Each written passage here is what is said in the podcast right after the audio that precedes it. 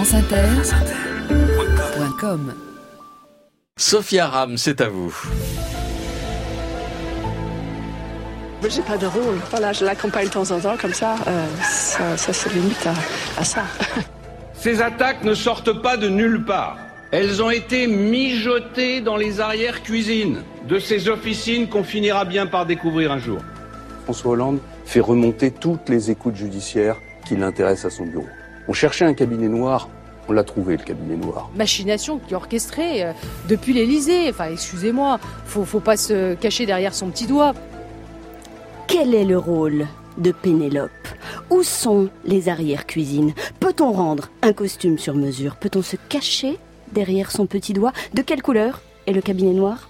Autant de questions auxquelles j'aimerais répondre si vous m'y autorisez. Tout d'abord, ce qu'il faut savoir, c'est qu'un cabinet noir peut être repeint en blanc, ce qui le rend indétectable. Oui. D'autant qu'il ne s'agit pas d'un service, mais d'une officine qui mijote des complots dans des arrières-cuisines ou fomente des affaires montées de toutes pièces, ou encore, quand il lui reste un peu de temps, fouille dans les poubelles pour lancer des attaques et déclencher des barbouzeries d'une violence inouïe. Le cabinet noir ne travaille pas. Il ourdit. Attention, le cabinet noir ourdit exclusivement par le trichement de juges rouges pour le compte des socialo-centristes dans le but de faire réélire François Hollande, qui, comble du comble, n'est même plus candidat à ce jour. Si ça, c'est pas machiavélique. Aux États-Unis, l'Amérique cabinet noir se dit Blackwater.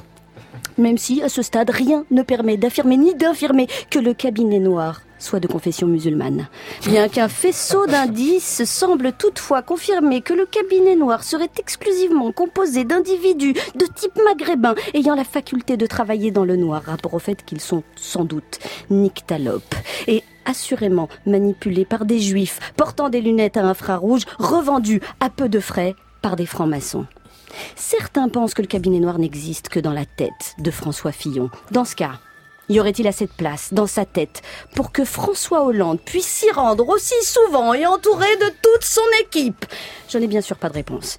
Mais quand on sait que Bruno Retailleau fait tenir 200 000 militants sur une place qui ne peut en contenir que 50 000, on se rend compte tout de suite que la vérité est ailleurs. Et qu'il y a également pas mal de place dans la tête de Bruno Retailleau. D'ailleurs, il suffit de composer le numéro de l'Élysée, d'appuyer sur étoile, dièse et de composer six fois le chiffre 6, hein, 6, 6, 6, 6, 6, 6, 6, le chiffre du malin. Vous attendez 30 secondes et là, pof On vous bascule sur le fax. Enfin, ce que vous croyez être le fax, hein, parce que c'est comme ça qu'on communique. Hein. Euh, Vous savez, entre agents du cabinet noir de l'Élysée, on communique par des bruits de fax codés. Ça fait... Et si vous rencontrez Jean-Pierre Jouyet, le secrétaire général de l'Élysée, si vous lui passez la main dans les cheveux, vous allez vous apercevoir que Jean-Pierre Jouyet ronronne comme un chat. Nyctalope. Si, si. Quand on lui passe la main dans les cheveux, il ronronne. Si ça, c'est pas une preuve. Oui, non, c'est pas vraiment une preuve, mais avouez quand même qu'on n'est pas loin du bruit du fax. Alors, si vous le voulez bien, monsieur Dupont-Aignan, j'aimerais savoir si lorsque vous passez la main dans les cheveux, quand vous la passez comme ça, si vous arrive de ronronner, hein, ou de faire le bruit du fax.